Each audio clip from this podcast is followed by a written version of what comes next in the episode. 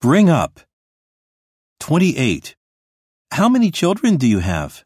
I brought up two children. They're both in college now. 29. Where were you brought up? I was born in the U.S., but was brought up in Japan. 30. We only have 10 minutes until the discussion is over. Let's bring up another topic before we run out of time. 31. Well, his question really brought me up short.